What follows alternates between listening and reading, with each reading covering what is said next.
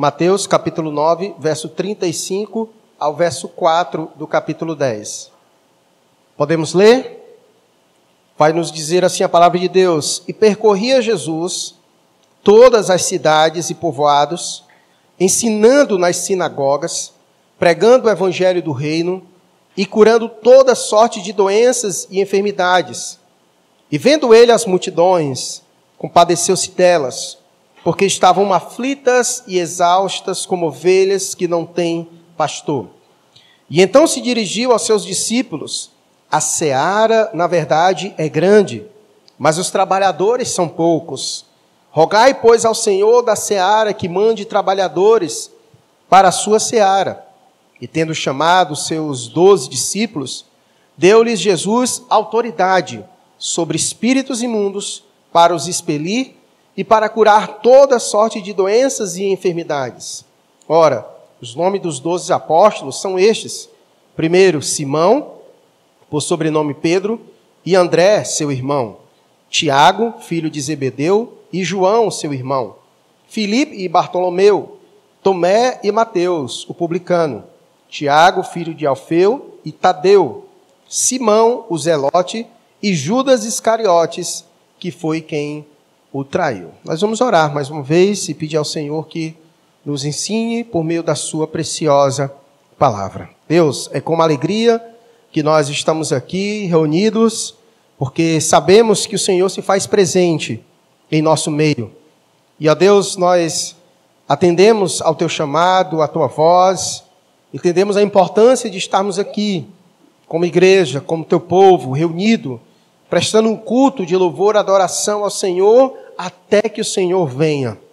Pai, pedimos ao Senhor que abra nossa mente, o nosso entendimento, nos ajude a compreender todas essas verdades lidas que teu Espírito Santo nos ajude na compreensão e na aplicação dessas verdades em nossos corações.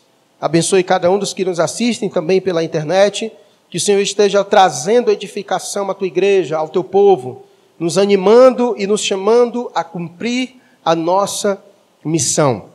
E assim, ó Deus, nós oramos ao Senhor nesta noite, pedindo ao Senhor que nos ajude a não permitir com que o nosso pensamento se perca em outras coisas, Assim nós oramos no nome de Jesus.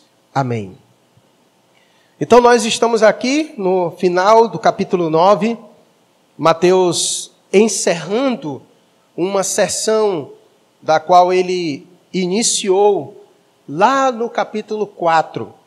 O versículo 35, ele é muito chave, porque o versículo 35, ele vai dizer a seguinte coisa: que percorria Jesus todas as cidades e povoados, ensinando nas sinagogas, pregando o evangelho do reino e curando toda sorte de doenças e enfermidades. Essa não é a primeira vez que Mateus fala isso. Se nós olharmos no verso 23 do capítulo 4, que eu peço para colocar, o versículo 23 do capítulo 4, nós veremos que foi exatamente assim que Jesus começou. Lembre-se, o capítulo 4 é o momento em que Mateus começa a narrar o início do ministério de Jesus. O capítulo 3 de Mateus encerra com João Batista batizando Jesus, e é a partir daquele momento que Jesus então inicia o seu ministério. E como é que Jesus inicia seu ministério? Percorria Jesus toda a Galileia, ensinando nas sinagogas, pregando o evangelho do reino e curando toda sorte de doenças e enfermidades entre o povo. Deixa esse versículo aí marcado. Agora olhe para o versículo 35, deixa que os irmãos conferem na Bíblia deles. Deixa o 23 aí, na tela. O versículo 35 do capítulo 9. Perceba que é a mesma coisa. A diferença é que no capítulo 23, no capítulo 4, versículo 23, Jesus estava na Galileia. Então ele começou por toda aquela região e Jesus foi andando, como nós vimos a dinâmica, Jesus pegando um barco, indo para outro lugar, indo, e para onde ele ia, ele estava fazendo exatamente aquilo que ele começou a fazer. Três coisas Jesus estava fazendo. Quais eram essas três coisas? Seguindo a ordem: ensinando, pregando e curando. Praticamente o ministério de Jesus se resume aí a essas três coisas, certo? ensinando, pregando e curando, certo? Então, do capítulo 4 em diante, a gente vê exatamente Jesus fazendo isso, não para um segundo. Nós vimos uma dinâmica muito exaustiva da parte de Jesus, fazendo exatamente isso. Até quando ele está em casa, como nós já vimos, a multidão não deixa, a multidão aflui para onde ele está, e diversos momentos que ele está em casa é descrito exatamente isso: as pessoas chegando, a multidão chegando e Jesus realizando exatamente isso, ensinando, pregando e curando. Então, o ministério de Jesus se resume praticamente a isso. Todo o seu ministério foi com base nisso, ensinando, pregando o evangelho do reino e curando toda sorte de doenças e enfermidades. Então, o versículo 35 não é novidade. Por que, que então Mateus coloca ele aqui? Porque Mateus está encerrando uma sessão, onde ele começa e ele encerra. Então, ele começa lá no capítulo 4, e aqui ele vai encerrar no capítulo 9 e vai deixar claro exatamente essa linha onde Jesus fez, mostrando exatamente tudo que ele fez. Começou lá no capítulo 4, aí chega no capítulo 9, Pronto, olhe para trás e veja como ele fez exatamente isso. Ensinou, pregou e curou. Nós sabemos então que Jesus não para aqui, ele continua até o momento em que ele é crucificado. Até o último momento, Jesus ele realiza o seu ministério, que tem exatamente essas características de ensino, de pregação e de cura. Agora, os versículos posterior, ele, o, em especial o versículo 36, ele vai nos falar sobre o que motiva Jesus a exatamente fazer essas coisas. O que se passa no coração de Jesus quando ele percorre as cidades, realizando exatamente o seu ministério, cumprindo a sua missão, indo nas cidades, ensinando, pregando, curando as pessoas o que se passa no coração de Jesus, porque por onde ele vai, ele vê as pessoas e como Jesus lida com elas, ao olhar para elas, qual é o sentimento que é inundado no coração de Jesus. Versículo 36, Mateus então faz uma bela descrição dos sentimentos do Senhor e vai dizer no verso 36 que vendo eles as multidões, compadeceu-se delas, porque estavam aflitas e exaustas como ovelhas que não têm pastor. Então, nessa peregrinação, nesse, nesse, nessa ação do seu ministério, algo está muito forte no coração de Jesus: a compaixão. E é interessante como Mateus ele apresenta, porque ele diz no verso 35 que Jesus percorria, e nesse percorrer, no versículo 36, é descrito que então Jesus vê a multidão. Então, nesse percorrer de um lado para o outro, as cidades, Jesus vê as pessoas. Elas não passam desapercebidos dele. E ao contemplar a multidão, o coração de Jesus é inundado por um sentimento. E o sentimento que é presente no coração de Jesus é o sentimento de compaixão. O sentimento de compaixão é exatamente aquele sentimento onde você se compadece da situação daqueles a, a quem ele está olhando. Jesus está vendo elas. E quando ele olha para as multidões, ele vê o estado delas. Porque lembramos que Jesus é aquele que sonda os corações, é aquele que vê internamente cada uma das pessoas. E Jesus tem um raio-x perfeito das pessoas. E o raio-x que Jesus tem das pessoas é exatamente esse. Elas estão aflitas e exaustas como ovelhas que não têm pastor. Eu não sei qual é o tipo de conhecimento que você tem sobre a ovelha, mas ovelha é o tipo de animal que ela não se cria sozinho. Você, não sei se você já viu algum vídeo ou alguma imagem o que, que acontece com a ovelha quando ela não tem, quando seus pelos não são aparados? Você já viu o que, que acontece? Ela fica mais tão pesada de um jeito que ela não vai conseguir se locomover. Ela vai ter vários problemas em seus ossos, porque ela, o peso é gigantesco sobre ela e a tendência é que ela vai ser devorada mais facilmente pelos, pelos seus os, os caçadores. Ela não vai conseguir se alimentar corretamente. Ela não vai conseguir se alimentar corretamente. Ela vai adoecer muito mais rápido do que as outras. A ovelha sem um guia, todos nós sabemos que a ovelha é um bicho muito atarentado, ela tem um péssimo senso de sentido, de noção das coisas, ela se perde, ela se mete em rascada, ela cai em precipícios. Ou seja, não poderia haver uma figura melhor para que Deus pudesse usar para se referir a nós. Isaías e outros textos bíblicos e outros, e outros personagens bíblicos já usa essa figura para se referir a nós, ao homem sem Deus. O homem sem Deus é como uma ovelha desgarrada. Ovelha desgarrada é assim: é alguém que está seguindo e está em muito perigo, porque ela não tem ninguém para cuidar dela. Então, essa é a figura que Jesus vê. Ele olha para as pessoas e vê que elas estão exatamente nessa situação, em perigo. Uma ovelha que está sem pastor, uma ovelha que está em constante situação de risco, de perigo e de morte. É essa situação que Jesus vê. Então Jesus vai percorrendo as cidades e o raio-x que ele tem delas é exatamente esse. E eu queria lhe dizer que o raio-x das pessoas não mudou. Continua sendo exatamente esse. O diagnóstico de toda a raça humana, ainda hoje, continua sendo exatamente esse. Se nós tivéssemos a condição de olhar como Jesus vê, nós veríamos exatamente isso. E esse texto ele tem uma pretensão de mostrar aos seus discípulos exatamente isso. Lembre-se, Jesus estava com seus discípulos. Jesus então quer que os seus discípulos vejam isso.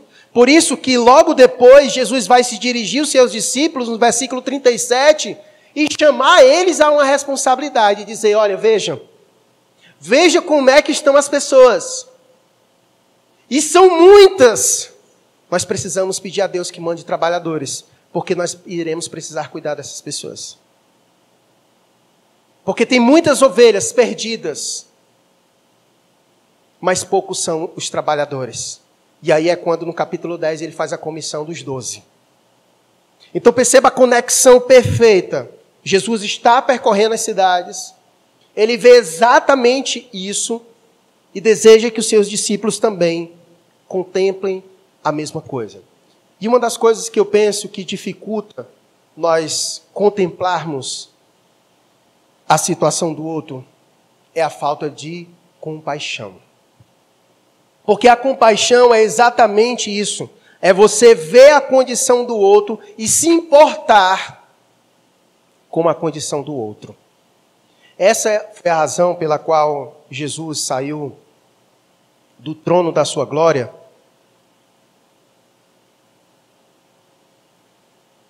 e veio a este mundo. Porque do trono de sua glória, Cristo contemplou a humanidade caída. E como ato de compaixão, de bondade, o Senhor enviou o seu filho para que ele pudesse ser o pastor e bispo das nossas almas. O que falta, então, é compaixão em nossos corações. E Jesus percorria todas as cidades. E Jesus via as multidões. E ao ver as multidões, Jesus contemplou a situação delas. E ao contemplar a situação delas, o seu coração encheu de compaixão. Então, duas coisas aqui eu quero inicialmente tratar com vocês. A primeira é: nós vivemos nessa vida também percorrendo a cidade.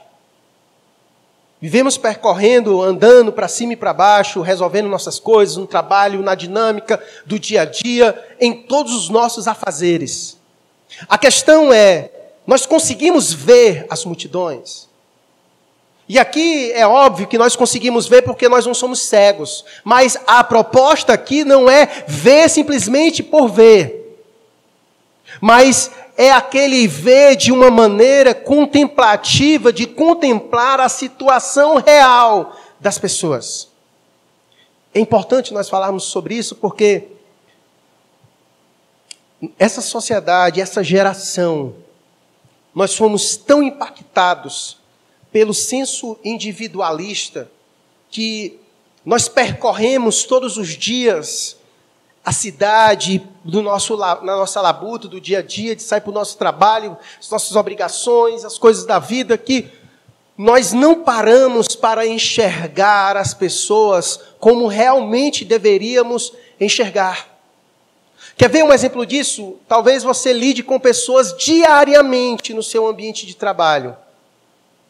Mas será que você consegue contemplar elas em sua perdição?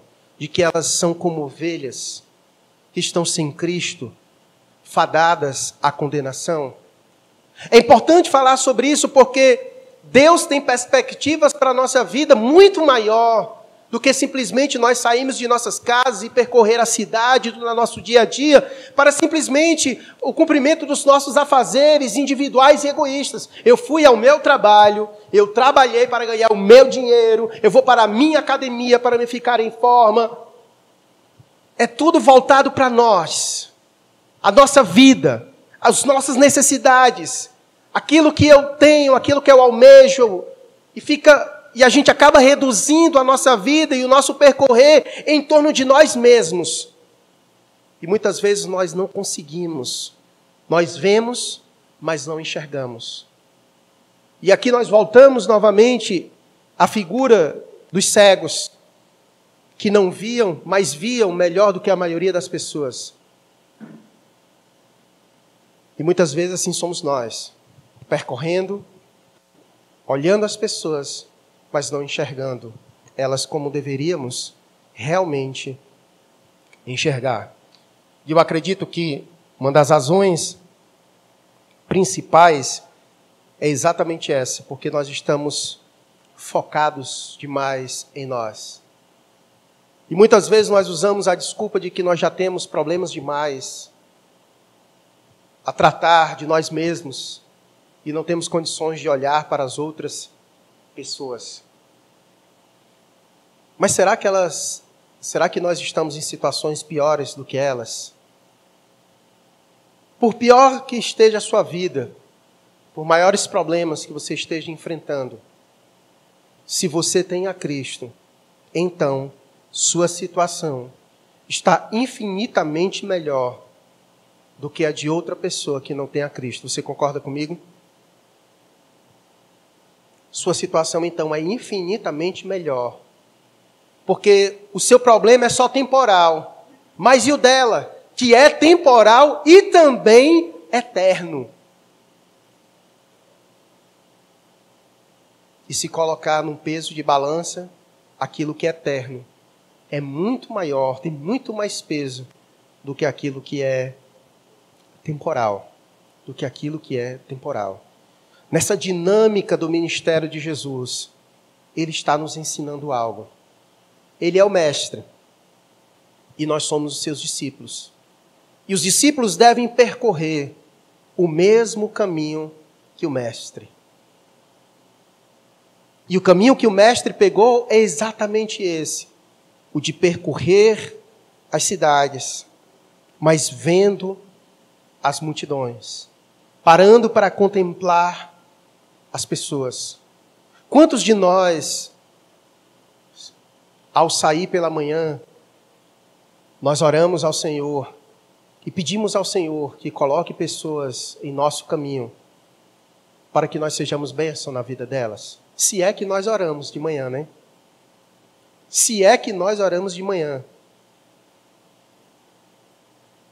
Eu quero que nessa reflexão de hoje, e por meio do testemunho do Mestre, a nossa vida mude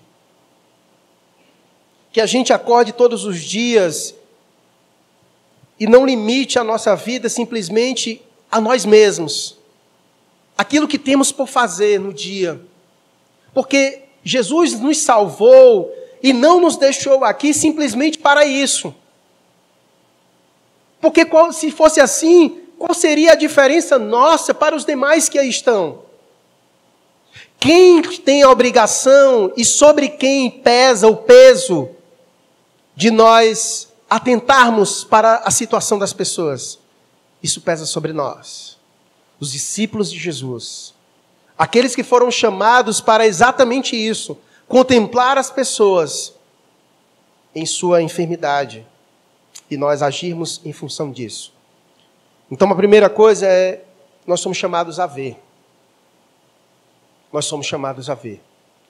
E a segunda coisa é que, como já diz o ditado popular, o que os olhos não veem, o coração não sente. Talvez seja esse o problema, que não haja compaixão, porque nós não estamos vendo. Perceba que a compaixão no verso 37 segue-se ao fato de Jesus ter visto. Vendo ele as multidões, compadeceu-se. Quem não vê, não sente que os olhos não veem, o coração não sente. Aqui usando, obviamente, a metáfora, porque a gente já falou sobre os cegos que não viam, mas sentiram. A ideia é exatamente essa. Talvez o nosso coração ainda esteja petrificado, insensível à situação das pessoas, porque não estamos vendo como deveríamos realmente ver. Porque a partir do momento em que os nossos olhos se abrirem, para que nós possamos então e enfim contemplar as pessoas na sua real situação, nosso coração irá se tomar de compaixão. Nosso coração irá se tomar de compaixão. E o texto vai dizer no verso 36: Vendo ele as multidões, compadeceu-se delas. O porquê é exatamente a situação em que eles estavam. Jesus se compadeceu-se dela porque ele viu como elas estavam. O porquê é exatamente isso. Porque elas estavam aflitas e exaustas, como ovelhas que não têm pastor. Esse é aquele momento em que Jesus ele vem na caminhada até o presente momento.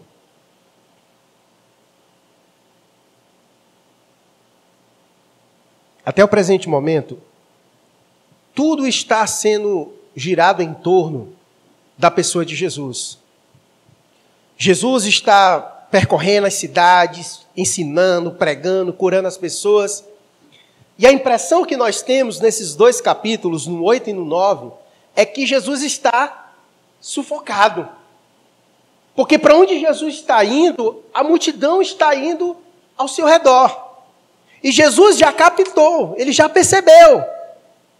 Muita gente está assim, porque ele viu as multidões, contemplou as pessoas em sua necessidade. E Jesus então agora ele quer abrir. Ele quer então chamar aqueles que estão lhe seguindo e dizer: "Agora vocês vão entrar nisso comigo". Até o presente momento é Jesus na narrativa fazendo as coisas e os discípulos só acompanhando, só observando, só aprendendo. E agora Jesus para o momento e diz: agora eu quero que vocês vejam o que vocês precisam ver. E a situação é essa. Vejam, versículo 37. O então, do versículo 37, é, é, ele vai querer aplicar isso.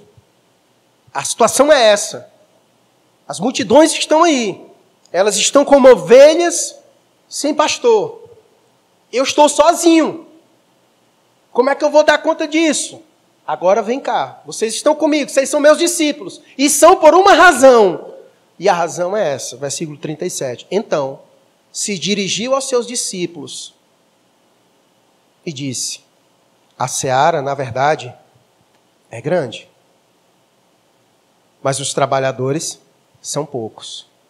Mesmo Jesus sendo, estando acompanhado com seus discípulos e que crescia a cada passo que Jesus dava, já que ele estava percorrendo as cidades e por onde Jesus ia, fazia mais discípulos, mas ainda assim era um número insignificante comparado à real necessidade e comparado à multidão necessitada. Comparada à quantidade de, de ovelhas perdidas, que não tem pastor, ainda era muito pequena. E mesmo assim, Jesus vira para eles e diz: Olha, a seara, na verdade, é grande, mas os trabalhadores são poucos. Então, diante dessa realidade, ele conclama os discípulos a fazer algo. Rogai, versículo 38. Rogai, pois, ao Senhor da seara que mande trabalhadores para a sua seara. Jesus então se vira para os seus discípulos e diz: Olha, vejam, veja a seara como é grande, veja como a situação é alarmante. As multidões estão perdidas, como ovelhas que não têm pastor.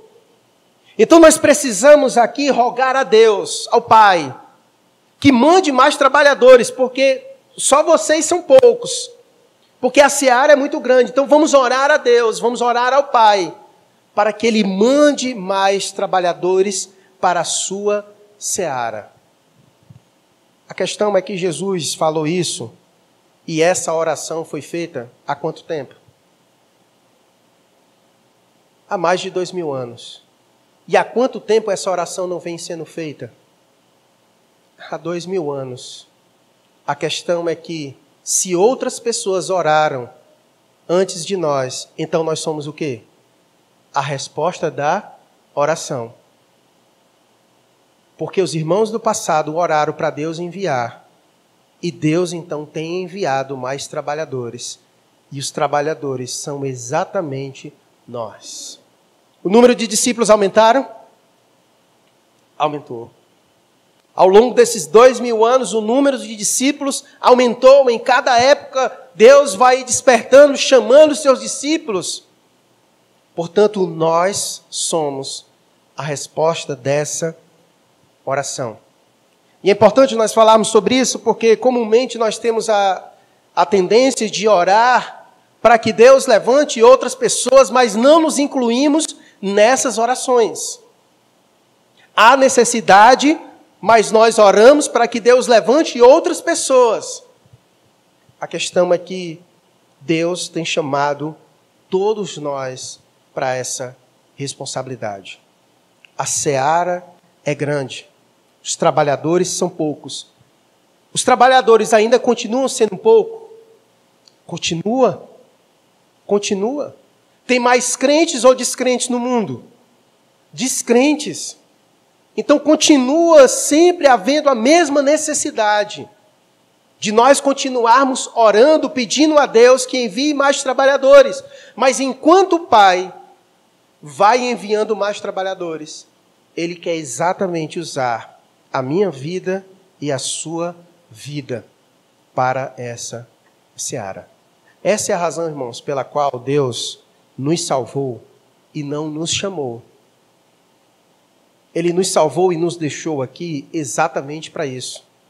Para que por meio de nossas vidas nós sejamos os braços do Senhor para acudir, para ir ao encontro das ovelhas que não têm pastor, daqueles que estão perdidos, daqueles que estão perdidos. A seara é grande. E aqui o chamado de Deus não é um chamado específico somente para um grupo de pessoas nós veremos que há um chamado específico para certo tipo de pessoa.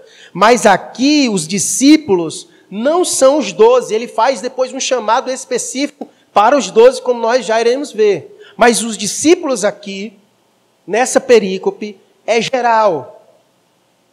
Aqui é geral, o chamado é geral para todos nós. Inclusive, quando, como nós veremos, Mateus vai encerrar o seu evangelho mostrando exatamente a chamada de Jesus para nós, que é o texto conhecido da Grande Comissão, de Mateus capítulo 28, onde ele diz que nós devemos ir por todas as nações, batizando as pessoas, no nome do Pai, do Filho e do Espírito Santo, ensinando as pessoas.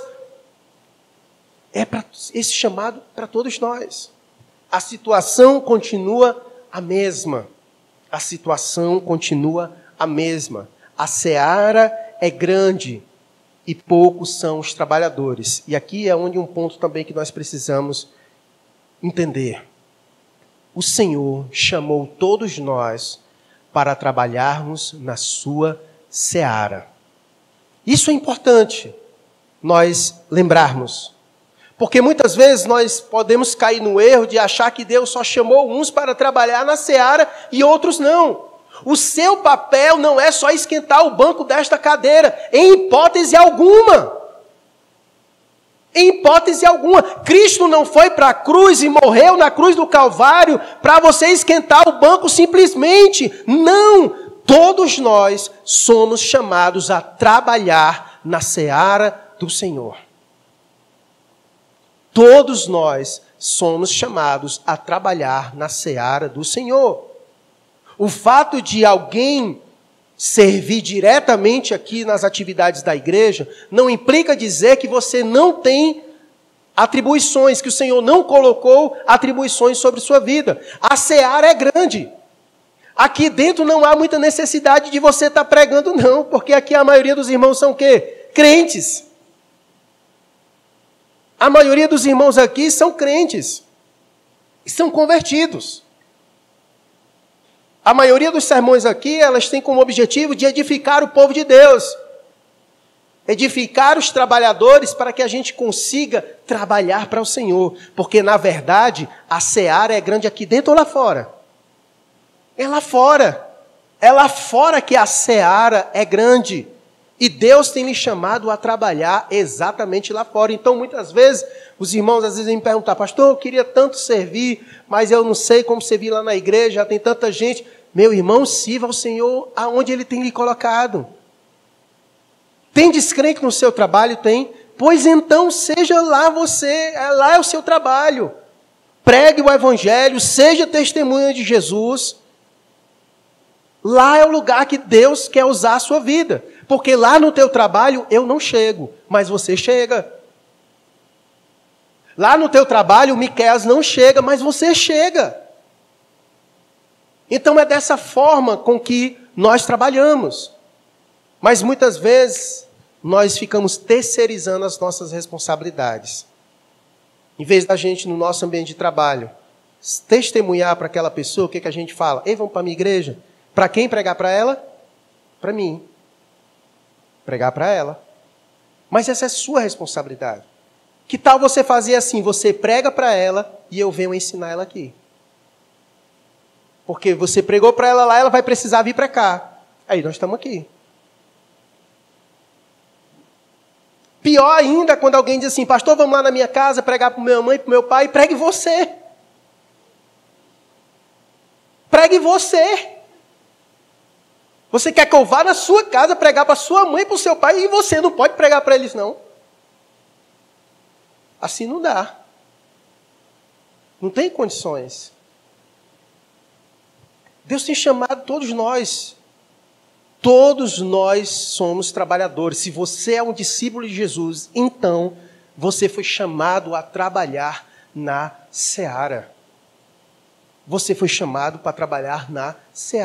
E nessa seara, muitas são as, as, implicações. Um pode tocar, um pode cantar aqui no meio do povo que faz parte, mas lá fora todo mundo tem a mesma, a mesma função. Lá fora todo mundo tem a mesma função, não importa. O Miquel trabalha, toca aqui, mas no ambiente de trabalho dele lá ele está na seara. E quando ele vai lidar com os descrentes, ele não fica com a guitarra na mão, tocando. Ele não anda com a guitarra na mão tocando no meio da rua. Ele não faz isso. Então nós somos chamados, somos trabalhadores e Deus quer usar as nossas vidas. Mas nós só iremos conseguir fazer isso quando primeiro nós vermos, nós conseguimos contemplar as pessoas no estado que elas estão. O que mais chama nós e, e a pior coisa que pode matar a igreja é quando a igreja perde o senso de compaixão. Nós já estamos tão acostumados a lidar com as pessoas que parece que não nos choca mais saber que aquela pessoa que a gente dá o mau valor no trabalho, quando ela morrer, ela vai para o inferno. Isso parece que não, não mexe com a gente. Tanto faz, tanto fez. É, morrer, vai para o inferno. Beleza, tchau. Assim, não mexe, não há compaixão não há aquele espírito de compaixão, de olhar para o outro e saber que a qualquer momento chegará o seu momento e que se ele fosse em Cristo, ele vai para lá. Isso não mexe mais conosco. Não mexe. A gente chega no trabalho, ri, brinca e tudo aquela coisa com maior normalidade, como se tudo isso, eu não estou dizendo que você não deve brincar com o pessoal do seu trabalho nem nada. O que eu estou dizendo é, você consegue olhar para ela do jeito que deve olhar? Você já parou para pensar o porquê que Jesus colocou você lá e não outra pessoa? Exatamente por isso. Porque em cada lugar, Deus quer um trabalhador seu para trabalhar na seara. Então é responsabilidade nossa. A responsabilidade de alcançar os funcionários na empresa do Lucas é do Lucas. Foi por isso que Deus colocou ele lá. A responsabilidade de alcançar os descrentes lá no ambiente de trabalho do Gabriel é o Gabriel. A responsabilidade de alcançar os descrentes lá na empresa da Natane é da Natane. Foi por isso que Deus colocou eles lá, ela lá. Foi por essa razão. Não simplesmente para ganhar o seu ganha-pão. Isso faz parte. Mas não somente isso. Não somente isso. Essa é a diferença dos crentes no mundo. Deus plantou em cada lugar um trabalhador seu para trabalhar na seara. Portanto, quando chegar lá, não só faz o teu trabalho, mas faz o trabalho que Deus te chamou a trabalhar. E aqui eu não estou querendo dizer que lá no seu ambiente de trabalho você vai ficar pregando igual João Batista. Eu não estou dizendo isso. Que você vai largar a sua função, você só vai chegar lá na farmácia, o Gabriel não vai atender no balcão. Ele vai pegar a Bíblia e começar a pregar lá para o pessoal. Não estou dizendo que é assim. Deus vai lhe dar sabedoria. No ambiente de trabalho, Todo funcionário compartilha a sua vida com outra pessoa, não faz isso? Sempre faz isso. Que no teu ambiente de trabalho, as pessoas olhem para você e vejam você como um referencial. Que veja você com aquele tipo de gente que ele diz assim, rapaz, Gabriel é crente. Eu sei que eu posso chegar nele e abrir meu coração, estou angustiado. E eu sei que nele eu vou encontrar uma palavra de Deus. Que você seja esse tipo de trabalhador na seara. É, é desse tipo de gente que Deus quer usar na sua seara. E, é esse, e Deus tem essa expectativa para cada um de nós. A seara é grande. Poucos são os trabalhadores. Mas Deus quer usar cada um de nós. E enquanto nós servimos ao Senhor, nós continuamos a orar, pedindo a Deus que envie mais trabalhadores para a sua seara. Mas enquanto isso, sirva ao Senhor. Se Deus lhe colocou aonde você está, sirva Ele lá. Sempre vai ter pessoas que Deus vai abrir portas para você testemunhar, para você falar de Jesus. Dê testemunho Aproveite as oportunidades. Veja, veja, veja. E que o teu coração se encha de compaixão ao olhar para elas, como ovelhas que não têm pastor. Diante desse chamado maior, o texto então ele prossegue para um chamado menor. No início do capítulo 10. que o texto vai dizer, tendo chamado os seus doze discípulos, deu-lhes Jesus autoridade sobre espíritos imundos para os expelir e para curar toda sorte de doenças e enfermidades. E aqui é aquele momento em que Jesus chama os doze, os apóstolos. E quem são eles? Versículo 2. Os nomes dos doze apóstolos são Primeiro, Simão, por sobrenome Pedro, e André, seu irmão, Tiago, filho de Zebedeu, e João, seu irmão, Filipe e Bartolomeu, Tomé e Mateus, o publicano, Tiago, filho de Alfeu, e Tadeu, Simão, o zelote, e Judas Iscariotes, que foi quem o traiu. nos outros evangelhos vai mudar pouquinha coisa, e eu poderia gastar um sermão só falando sobre cada um deles, mas acho que ia ficar muito cansativo e você pode colher informação dele em outros lugares que você pode encontrar. Se você pesquisar na internet algumas coisas, você vai encontrar algumas coisas sobre a, a vida deles, tá? Mas eu não fiz isso e nem pretendo fazer isso por uma razão específica. Quando nós olhamos para os apóstolos, isso é por causa do ser humano. Nós temos uma tendência de idolatrar as coisas. Nós temos uma tendência de, muitas vezes, colocar pessoas no lugar que elas não deveriam ocupar em nossas vidas. Quando nós olhamos para os apóstolos, quando vemos aquilo que Deus fez por meio da vida deles, nós somos tentados muitas vezes a achar que esses homens eram super-homens. Era aquele tipo de, de gente que Deus escolheu porque, enfim, pense num homem de Deus. Mas quando nós olhamos para as pessoas que, que o próprio Deus escolheu, quando nós olhamos para o último, quem foi o último? Será que nós poderíamos dizer, Jesus escolheu esse aí porque esse aí é homem de Deus? Ele era, mas ele deixou de ser. É assim mesmo? Será que foi isso mesmo?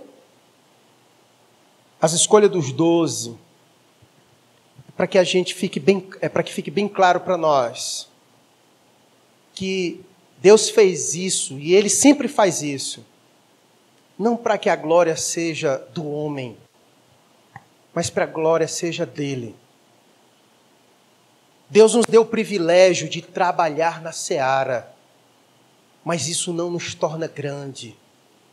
Grande é quem nos chama. Para nós é só um privilégio, e um imenso privilégio, servir na seara, sermos trabalhadores. Mas a glória não é nossa, não há espaço porque se esses homens fizeram alguma coisa digna de ser imitada, eles só fizeram porque Deus era com eles. Porque Deus era com eles. Na verdade, o livro Atos dos Apóstolos é até equivocado o nome, é falho. Porque, na verdade, o nome deveria ser Atos do Espírito Santo por meio dos apóstolos. Quem eram os apóstolos sem o Espírito Santo?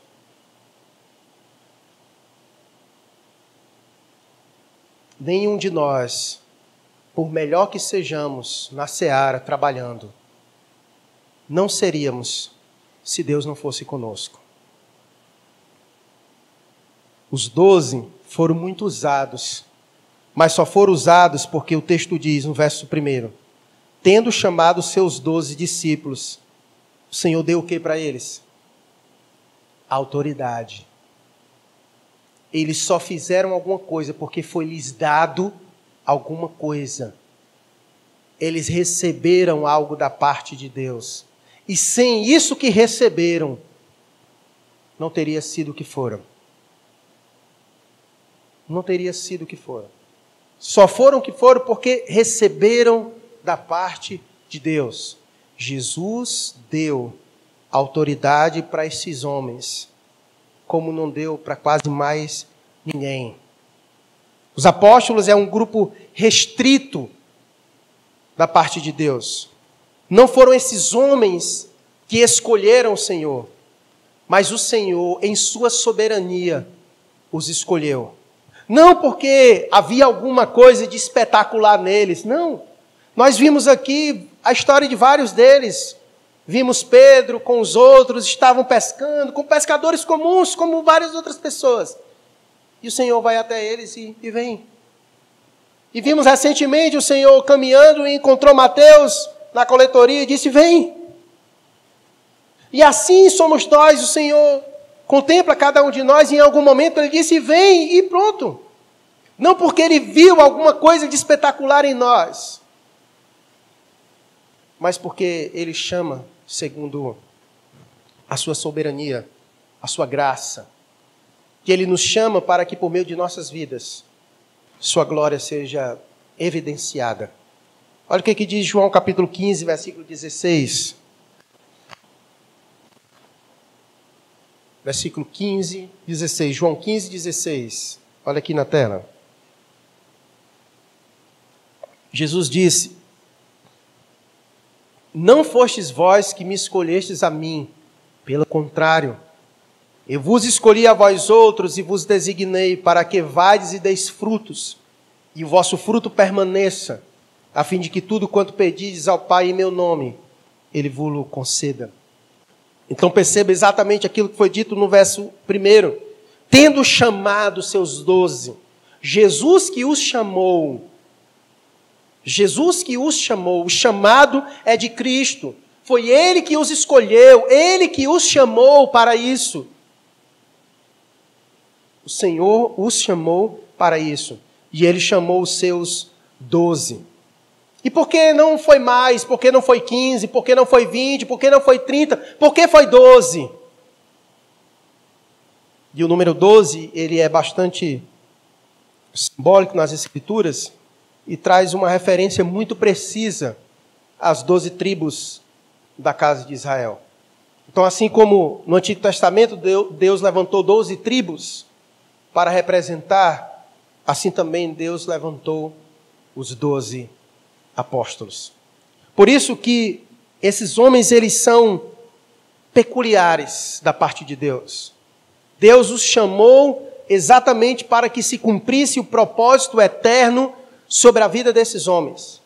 Deus escolheu em sua soberania lançar os fundamentos da igreja por meio da vida dos apóstolos. Tanto é que nós, qual é a doutrina da igreja? É a doutrina dos apóstolos. A doutrina da igreja é a doutrina dos apóstolos. Deus deu a eles exatamente as doutrinas das quais nós deveríamos crer. Nós cremos nas doutrinas dos apóstolos. Eles foram chamados por Deus para lançar os fundamentos da igreja. E como Paulo disse, que não venha outro para lançar o fundamento. Nosso papel é só construir em cima do fundamento que já foi lançado. Por isso, os apóstolos têm um papel de extrema relevância, porque Deus chamou esses homens para fazer exatamente isso. Esse era o momento. A seara era grande. E Deus chamou esses homens para então sair para fazer discípulos, mas ao mesmo tempo para lançar os alicerces dessa igreja que estava sendo construída dessa igreja que estava surgindo. E os apóstolos, eles foram então os homens chamados por Deus para fazer exatamente isso. Mas talvez você ainda esteja engasgado. Mas, pastor, e o Judas Iscariotes? Por que foi que Deus chamou Judas? Por que foi que Jesus chamou Judas Iscariotes? Será que Jesus sabia que Judas iria traí-lo? Será que Jesus sabia? Você acha que ele sabia? Se ele sabia, por que, que ele chamou Judas para fazer parte do colégio apostólico?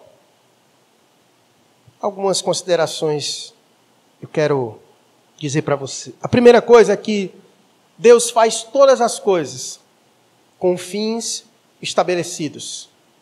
Veja Provérbios capítulo 16, verso 4. Coloquei Provérbios 16, 4. Olha o que diz a palavra de Deus. O Senhor fez todas as coisas para determinados fins, e até o perverso para o dia da calamidade. Deus faz todas as coisas com fins estabelecidos. E por isso que ele chamou Judas Iscariotes, porque, segundo as Escrituras, um tinha que trair, um era traidor, e o Senhor já sabia quem era o traidor.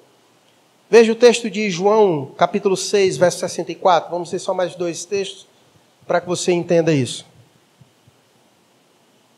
João 6, 64. Olha o que, é que Jesus disse. Contudo, há descrentes entre vós, pois Jesus sabia isso depois que ele deu um sermão, naquele momento da multiplicação dos pães.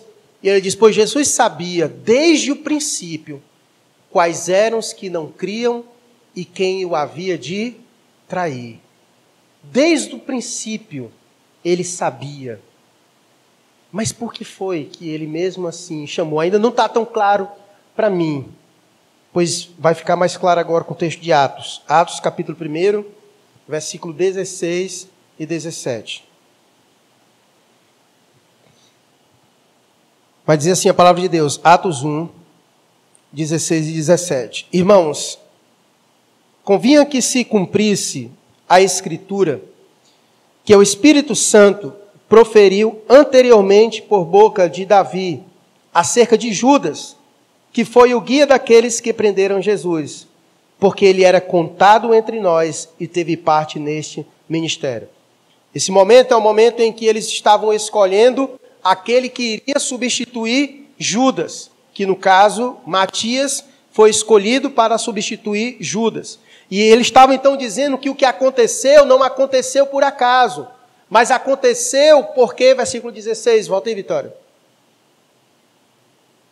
Porque, como diz o verso 20, 16, convinha que se cumprisse a Escritura, que já havia falado por meio de Davi, que exatamente isso tinha que acontecer. Então, por isso que o Senhor cotou e colocou Judas para fazer parte do colégio apostólico, para que as Escrituras se cumprissem, porque isso já havia sido dito da parte de Deus. Mas deixa eu fazer algumas considerações a mais acerca dos, dos apóstolos. Nós vivemos em um tempo, infelizmente, onde muitas nomenclaturas surgem no meio do povo de Deus. E, inclusive, apóstolos acabou se tornando um título né, muito procurado em nossos dias. É muito comum você ver, principalmente aí na, na TV aberta, né, muitos, muitas pessoas que se intitulam apóstolos. Duas coisas você precisa entender. A palavra apóstolo, ela significa mensageiro, aquele que é enviado. No sentido da palavra, na etimologia da palavra, em seu significado, todos nós somos apóstolos, todos nós somos enviados. Todos nós somos enviados pelo Senhor para cumprir a nossa missão, como eu acabei de falar. Então, nesse sentido, todos nós somos mensageiros. Todos nós temos uma mensagem a entregar. Então, nesse sentido mais, mais simples, nós somos apóstolos, nesse sentido. Mas a palavra apóstolo, ela também, ela significa um grupo específico que o Senhor chamou para si. E que depois desses homens, não se construiu mais apóstolos. Tanto é que, quando Judas morreu, eles fizeram votação para que outra pessoa substituísse Judas, para que se fechasse o número de doze, porque eram doze apóstolos. Mas por que, que eles fizeram isso? Porque as escrituras já diziam que um tinha que trair. Tanto é que quando Pedro morreu, houve votação para alguém ocupar o lugar de Pedro? Quando os outros morreram, aconteceu isso? Não. Não aconteceu isso.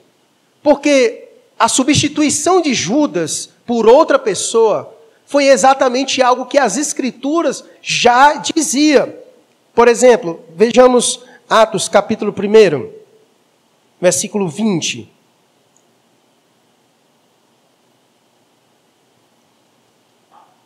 Vai dizer exatamente isso.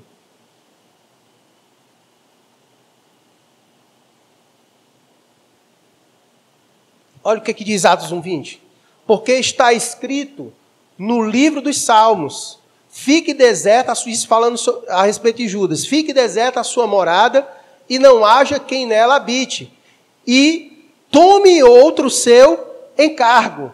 Então já estava nas Escrituras de que ele iria trair e outra pessoa iria ocupar o seu lugar, mas isso se referindo ao traidor, que no caso Judas. Por isso que então eles colocaram outra pessoa para assumir o lugar de Judas e não de outra pessoa, porque o texto das Escrituras se referia exatamente àquele que iria ser o traidor e que no caso foi Judas Iscariotes. Por isso que não existem mais apóstolos, em nossos dias. Não existem mais apóstolos em nossos dias. E uma considera, deixa pode deixar em Atos que a gente vai ler o restante do texto de Atos. Porque uma das considerações para que alguém fosse um apóstolo é que ele deveria ter sido testemunha ocular de Cristo. Ou seja, era alguém que tinha que ter visto, ter andado, ter estado com Jesus Cristo. Por exemplo, Paulo é chamado de o apóstolo fora do tempo, mas ele é colocado entre os doze? Não. São doze. Aí uns vão dizer, não, mas Matias não teve nem participação, Paulo, Paulo entrou no lugar dele. Negativo. Negativo. É Matias. É Matias, não o apóstolo Paulo. Embora o apóstolo Paulo tenha muito mais proeminência do que Matias, mas é Matias, foi Matias quem ocupou o lugar de Judas Iscariotes. Por quê? Porque dos, um dos requisitos para que alguém fosse um apóstolo, de fato, dos doze, teria ter sido alguém que estivesse andado com Jesus, visto Jesus. E quem em nossos dias fez isso? Se Jesus já morreu há mais de dois mil anos atrás. Vejamos o texto de Atos, versículo 21. Continuei. Ele falou que outro tinha que ocupar o seu lugar. E agora ele vai dizer quais eram as credenciais que esse outro tinha que ter para ocupar o lugar de Judas. É necessário, pois, que dos homens, é necessário, perceba, pois que dos homens que nos acompanharam todo o tempo que o Senhor Jesus andou entre nós, e começando no batismo de João, até o dia que entre nós foi levado às alturas, um destes se torne testemunha conosco da ressurreição. Ou seja, quais eram os critérios? essa pessoa tinha que ter visto Jesus desde onde? Desde o seu batismo até o momento da sua ressurreição. Alguém tinha que ter andado com Jesus e com eles todo esse tempo, desde o momento em que ele se batizou com João até o momento em que ele morreu e ressuscitou. É necessário, alguém tinha que ter vivido isso para ser colocado entre os doze. E Matias exatamente se enquadrou nesse perfil. Então, como é que chega agora um camarada e diz: Eu sou apóstolo? Diz que sou apóstolo. Portanto, meus irmãos, que nós tenhamos muito cuidado em nossos dias, porque as pessoas, elas mesmas, têm se feito aquilo que Deus não fizeram na vida delas. Isso acabou que trazendo status o camarada quer ter status espiritual, ele monta uma igreja e diz: Eu sou apóstolo. Eu sou apóstolo, certo? Então, que nós tenhamos muito cuidado no que diz respeito a isso. E eu quero resumir essa, essa, esse fim dessa sessão que Mateus encerra, chamando nós a sermos testemunhas e, e mostrando o exemplo dos, dos apóstolos, aqueles que foram chamados de modo especial. É lembrando mais uma vez aos irmãos o nosso chamado. Todos nós fomos chamados para essa seara, para sermos trabalhadores. Embora nós não recebemos a autoridade que foi dada aos apóstolos, como diz o versículo 1, que Jesus chamou os doze e deu-lhes autoridade sobre espíritos imundos. Jesus deu uma autoridade especial para esses apóstolos. Contudo, o mesmo Senhor que chamou eles, que também nos chamou, ele também nos capacitou para essa seara. Quer ver? Atos 1,8 para a gente encerrar nesse momento. Atos 1,8. Olha o que diz a palavra de Deus. Diz a palavra: Mas recebereis poder ao descer sobre vós o Espírito Santo e sereis minhas testemunhas, tanto em Jerusalém, como em toda a Judéia e Samaria e até os confins da terra. A palavra é muito clara, diz que todo aquele que recebeu o Espírito Santo, juntamente com o Espírito Santo, nós recebemos também o quê? Poder. E nós não podemos confundir, porque muitas vezes nós somos muito hábeis para dizer: não, nós temos poder, temos poder do Espírito Santo, e muitas vezes queremos ter poder para realizar os nossos sonhos. Mas o poder foi dado para algo específico. Conforme o texto, ele foi nos dado para quê? Para sermos testemunhas do Senhor. O poder não foi nos dado para outras coisas. O poder foi nos dado para que possamos cumprir a nossa missão. O Senhor nos deu uma missão e nos deu capacitação para que nós pudéssemos cumprir a nossa missão. Portanto, nós não temos justificativas. Nós não podemos chegar diante de, de, Deus e dizer: Não, Senhor, eu não sou preparado para esta obra, eu não sou preparado para trabalhar para o Senhor na seara. Você tem o Espírito Santo? Pois se você tem o Espírito Santo, você também tem poder. Porque o poder é dado quando desce o Espírito Santo sobre nossas vidas, para que podemos ser testemunho de Jesus. Se você tem o Espírito Santo, então você é perfeitamente capacitado e habilitado. Portanto, não há justificativas. Nós precisamos só fazer o quê? Abrir a nossa boca para nós sermos testemunhas. E como nós veremos mais adiante, o negócio é tão sério que o versículo 19 do capítulo 10, que a gente vai meditar em outro momento, mas eu quero só ler para você, ele diz: Olha, quando vos entregarem não cuidem como ou o que a vez de falar, porque na, naquela hora vos será concedido o que a vez de dizer, visto que não sois vós os que falais, mas o Espírito de vosso Pai é quem fala em vós. Perceba como o Espírito Santo atua em nós, até quando não sabemos o que dizer, o que falar, na hora que devemos. Ele atua em nós, portanto, não há mesmo nenhuma justificativa para nós. O Senhor que nos chama para trabalhar na Sua obra, Ele nos deu poder, nos capacitou para cumprirmos a nossa missão e o nosso trabalho. Nós vamos orar agora pedindo ao Senhor que nos use. Quero que você ore por sua vida. Talvez faz tempo que você está aí trabalha aí, vê todos os dias as mesmas pessoas, entra e sai, mas nunca abriu a boca para ser testemunha de Jesus.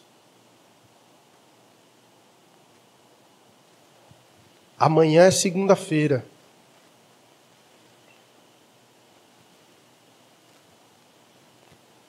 Peça ao Senhor para lhe usar no seu trabalho. Peça a Deus para lhe usar no meio da sua família. Peça a Deus para lhe usar entre os seus vizinhos.